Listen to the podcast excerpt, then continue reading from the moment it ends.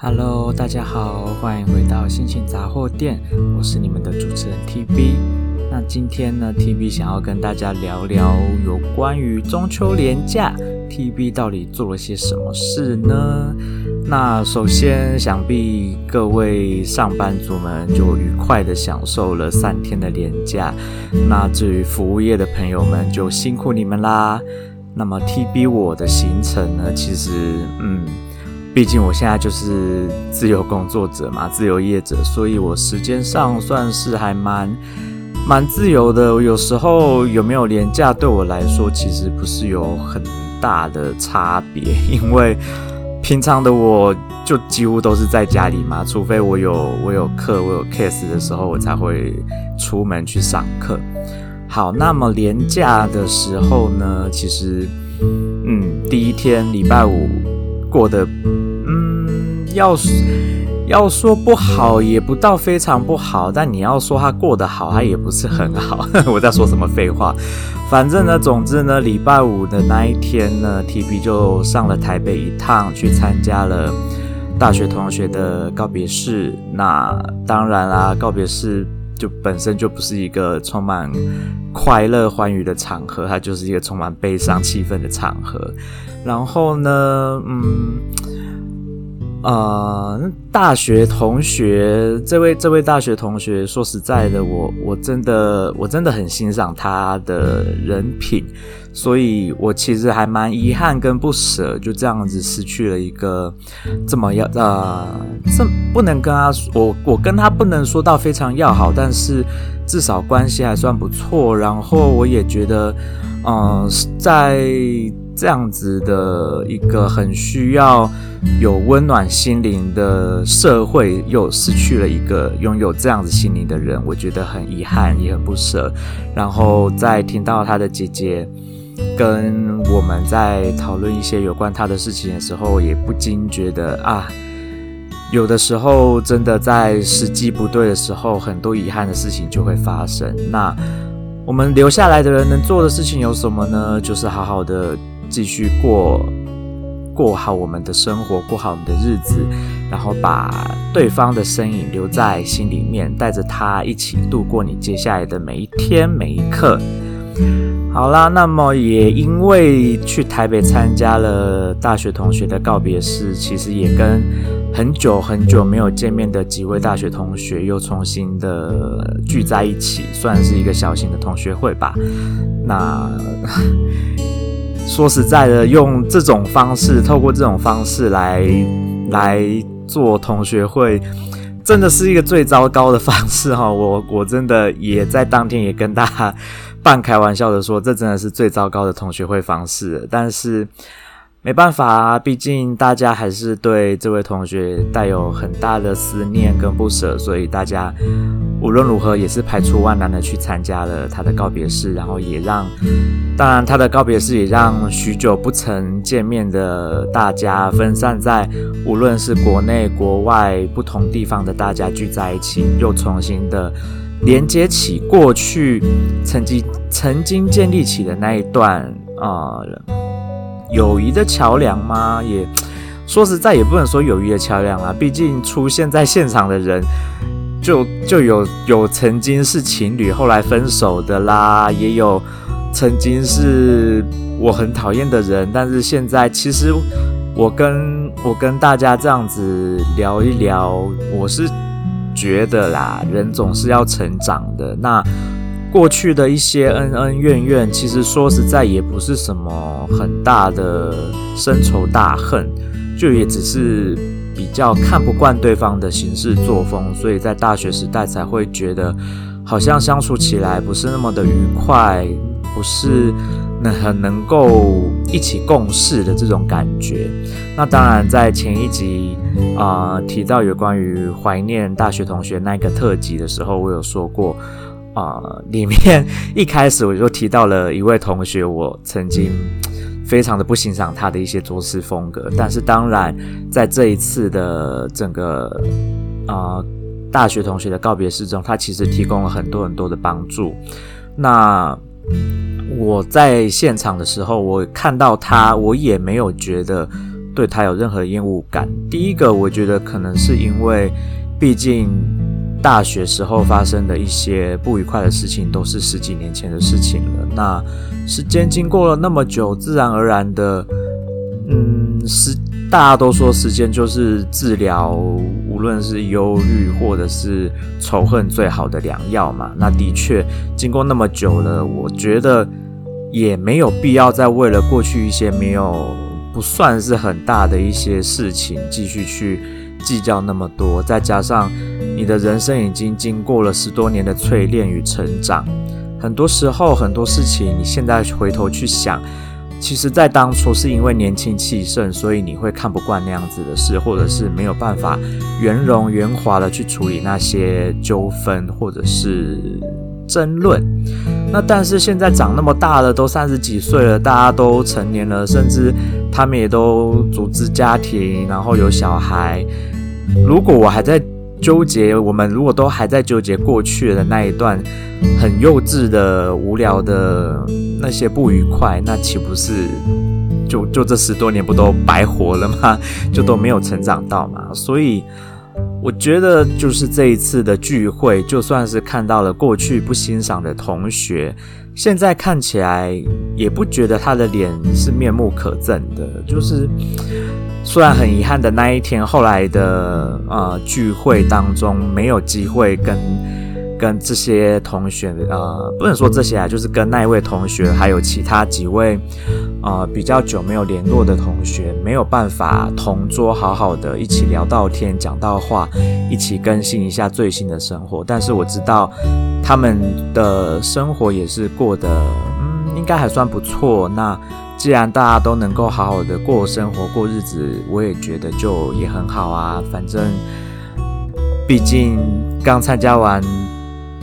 另外一个好朋友的告别式，那么他离开的理由又是那么的让人感到不舍跟悲痛。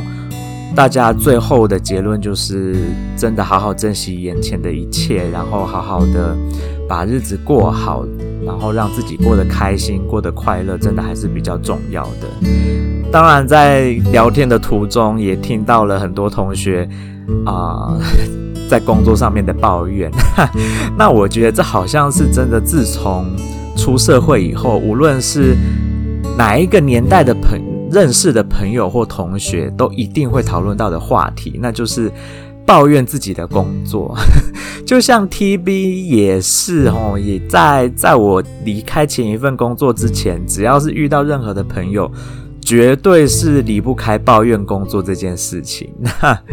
那么我的同学呢，当然也就是在抱怨工作啦，无论是。从事公关媒体业的啦，或者是记者啦，或者甚至是饭店业啦，都各自有各自痛苦不堪的部分，或者是让人难以忍受的同事啦，难以忍受的主管，难以忍受的公司文化或者价值观。那么 TB 自己之前就也分享过很多很多我前公司的坏话，所以在这里我就不多说了。那。我同学呢，就是他们分别有三位啦，分别都在蛮大的企业工作，但是其中有一个同学的公司呢，刚好最前一阵子倒闭了，那是旅馆业，那我就不明说是哪一间旅馆了哈，那知道的人就自己知道啦，是一间蛮老牌的饭店啦，那那么。总之呢，那位同学现在就在做其他的工作，也是跟秘书职有关的。那他就说：“哇，其实要做的事情跟在饭店业差不多，都一样杂，一样多，一样要管理很多事情，但是薪水却差这么多，真的是……我我是忘记他有没有说，早知道他就早一点换工作这件事啊。但是至少他现在做的是蛮愉快的，然后。”也跟 TB 一样，有一点点算是啃老族吗？我我觉得要说到啃老族，好像有一点太夸张了。他他也不算啃老族啦，他就只是也是住家里，至少他也是有一份收入还不还算稳定的工作。只是他的第一台车是靠家里的帮忙嘛。那 TB 会说自己是啃老族，就是因为 TB 现在就是自由业者，所以我的收入非常的不稳定。那又再加上。我的收入目前呢还没有办法跟上我过去在一般公司行号那样子固定领到的薪水的数量那么多，所以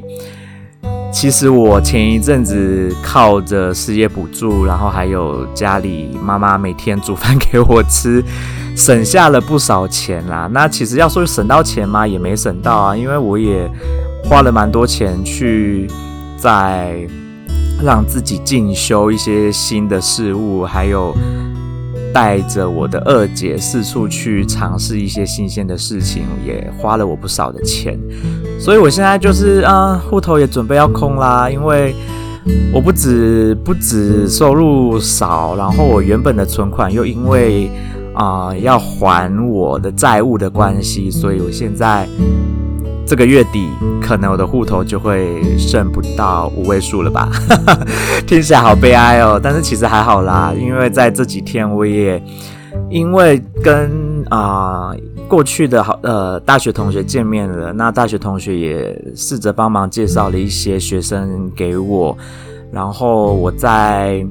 语言交换认识的外国朋友也试着介绍了一些新的学生要给我，那最近也在洽谈一些新的学生，所以我的收入有希望是可以比这个月跟上个月还要再更多啦。之后，当然我的事业才刚起步嘛，我也就只能一步一步慢慢来，也急不得。毕竟越急你就越越得不到你想要的，这是我自己人生的体验。就像我去美国，我急着想要拿到工作签证，我急着想要拿到绿卡，然后呢，就通通都是就是什么屁都没拿到。这也这就说来话长啊，这个在可能在 TB 说故事系列的时候再分享给大家知道到底发生什么事好了。好啦，那么礼拜五就就这样子过了嘛，就是一个参加告别式，然后小型的同学聚会，这样子度过了一天。然后不知道为什么礼拜五那一天的台铁所有的班次都大误点，所以我本来可以更早回到家里休息的，然后我就在新乌日站。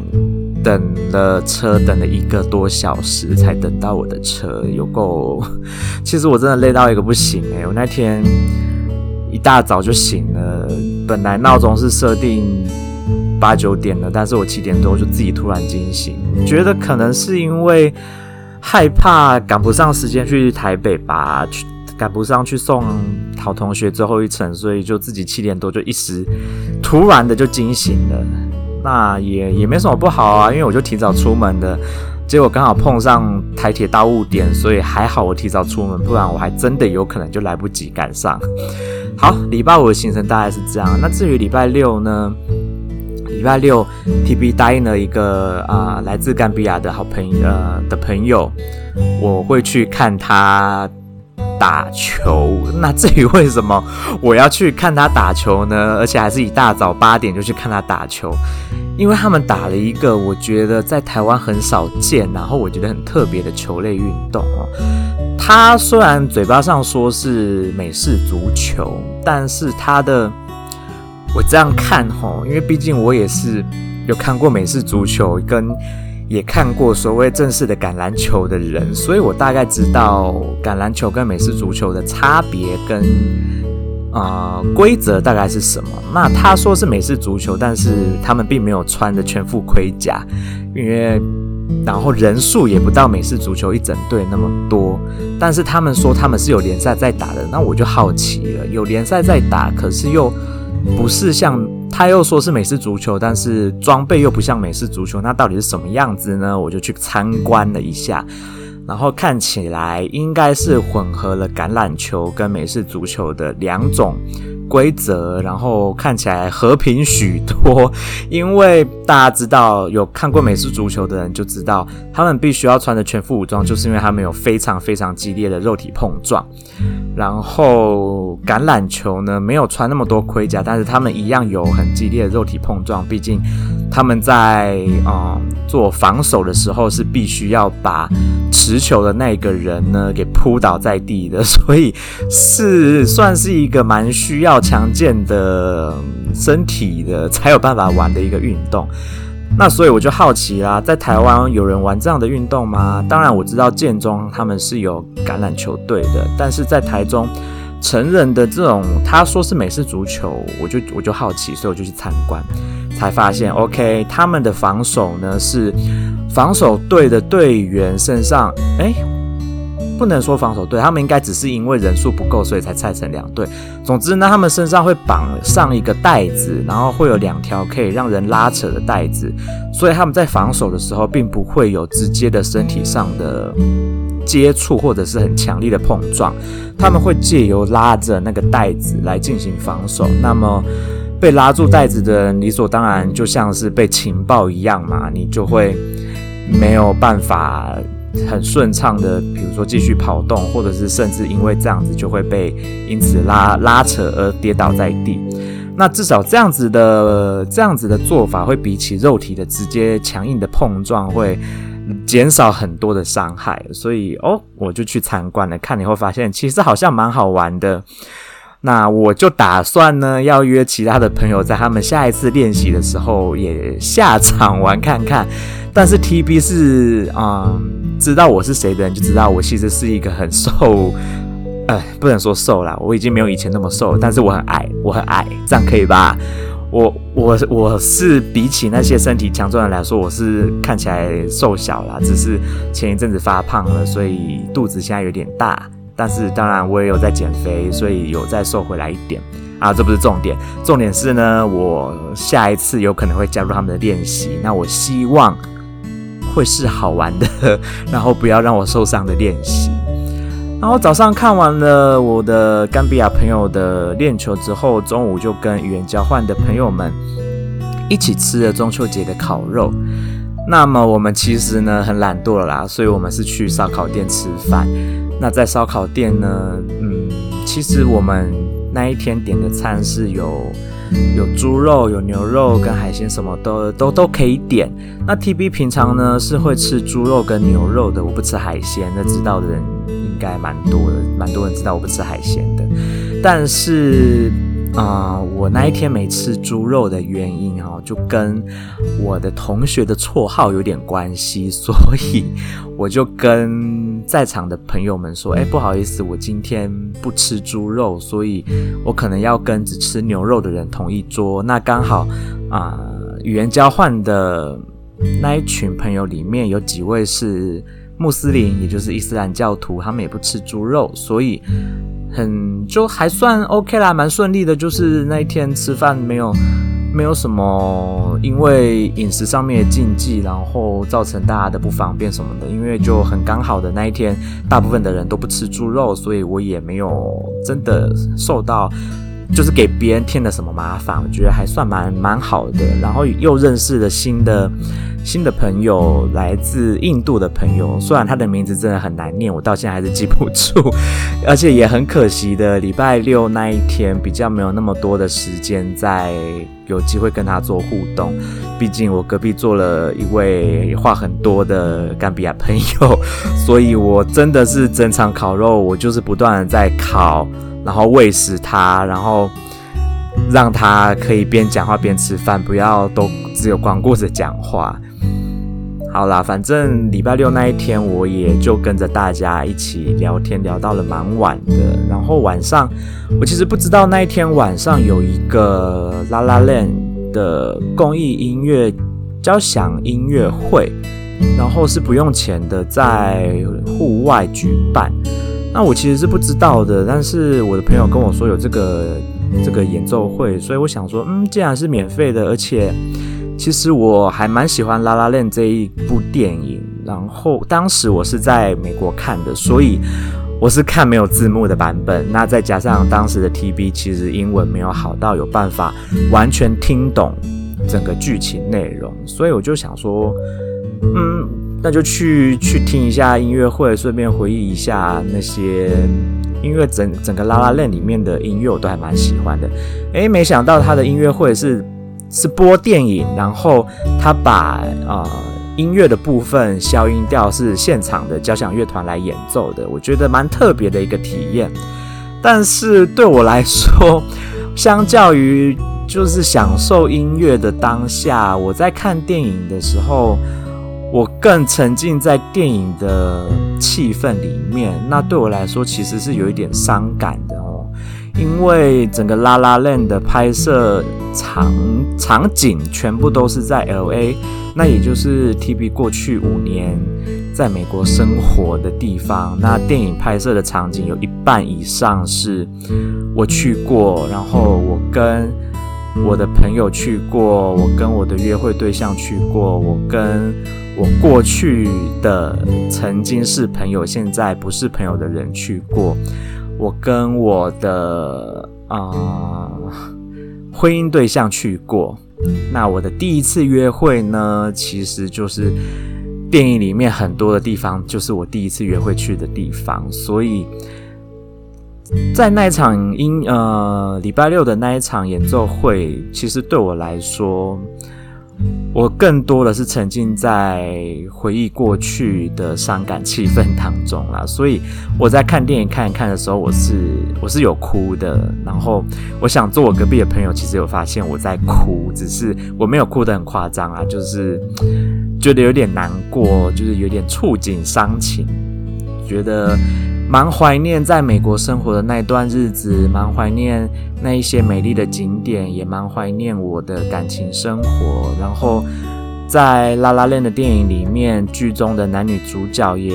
曾经有过那样子美好的感情状态，但是最后却因为啊、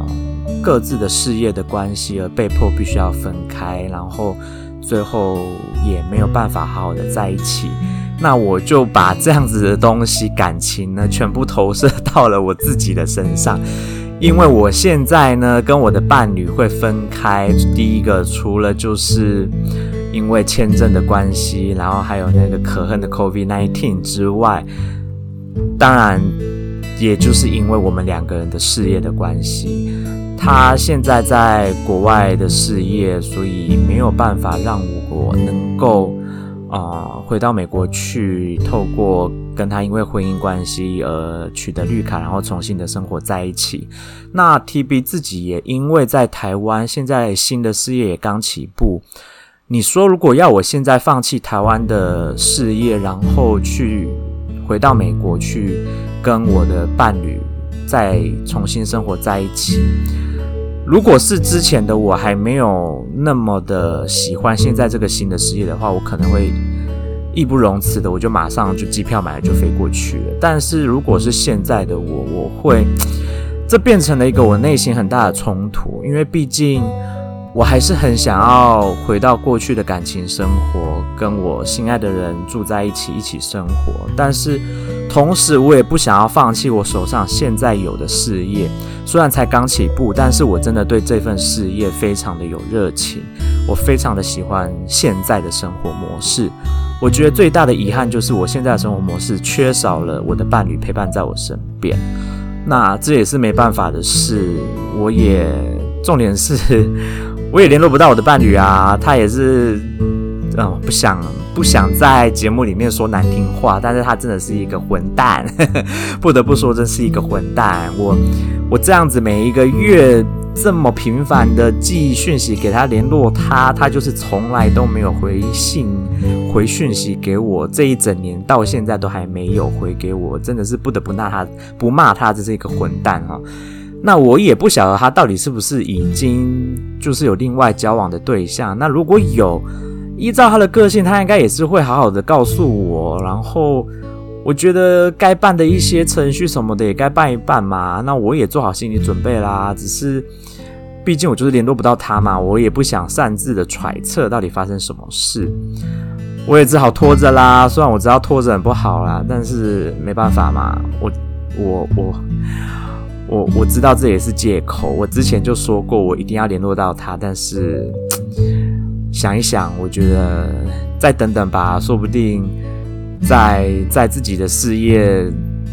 冲再冲一下，然后他就有可能会突然联系我。那到时候再决定喽。我也 说实在就是借口啦，都不敢不敢去面，有一点还是有一点不敢去面对的借口。那反正